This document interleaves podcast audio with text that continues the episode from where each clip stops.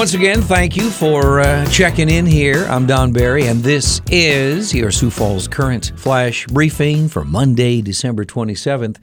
Now that Christmas is behind us, we can uh, focus on our next holiday, which is coming up this Friday. It's New Year's Eve on Friday. Well, we had a trace of precip yesterday, a little taste of winter. It appears like heat will be a uh, scarce commodity in the next few uh, weeks here. Mostly sunny and cold today with a high of 23. There is a 40% chance of morning snow showers uh, tomorrow, and tomorrow's high again will be 23. 14 for a high on Wednesday. Today's flash briefing flashback song went to number one on the AC charts back in 19, I'm sorry, back in 2003. It was recorded in 2002 and uh, hit number one in 2003. Do you think you know it?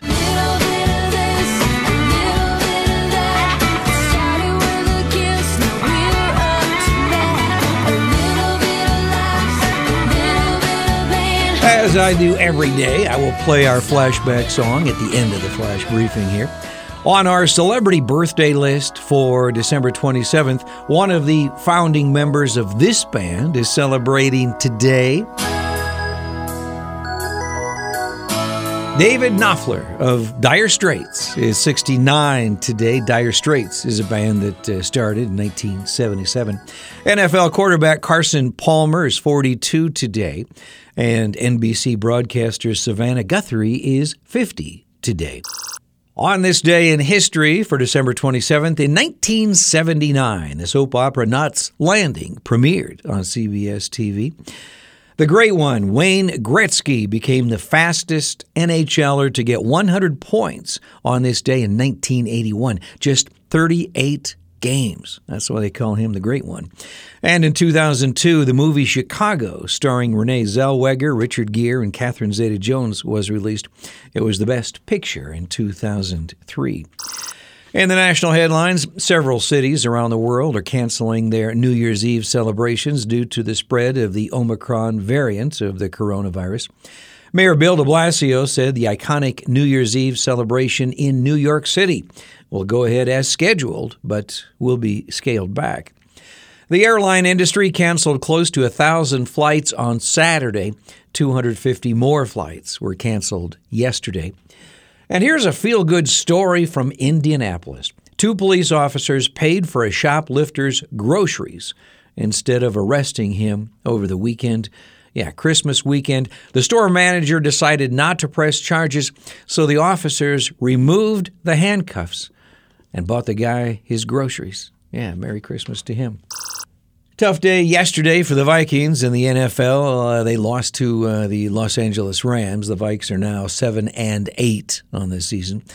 Tonight on Monday Night Football, the Saints host the Fish. Both teams are seven and seven. At the Sioux Falls Premier Center, the uh, Stampede hosts the Omaha Racers tomorrow night. I'm sorry, Omaha Lancers tomorrow night. Uh, puck drops at uh, 6:05 on Wednesday at the Premier Center. Jeff Dunham will be performing. That starts at 7 o'clock. If you're making plans for New Year's Eve, the NYE 2022 Masquerade Ball with DJ Zio is Friday at the district. Doors open at 8 o'clock. There is no cover. There are also other celebrations going on Friday at the El Riad Shrine. Great Bear will be celebrating from 9 to midnight, weather permitting, on Friday. And even a New Year's Eve event at the Washington Pavilion will be held for kids on Friday. If you want to take in a movie, The Polar Express is now playing at the Wells Fargo Cinedome. Other movies playing in Sioux Falls include Spider Man, No Way Home, Sing 2, The Matrix Resurrections, The King's Man, and American Underdog, just to uh, name a few. And our quote for the day is about love. This is from author Robert Fulghum.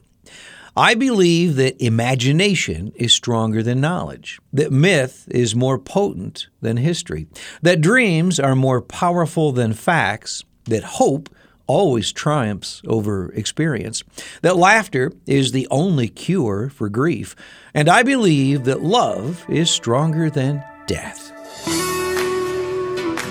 I'm Don Barry. I believe that uh, I'm out of time here. Thanks for checking in. Our Flash Briefing flashback song is from Carlos Santana with Michelle Branch on vocals. The Game of Love on your Sioux Falls Current Flash Briefing.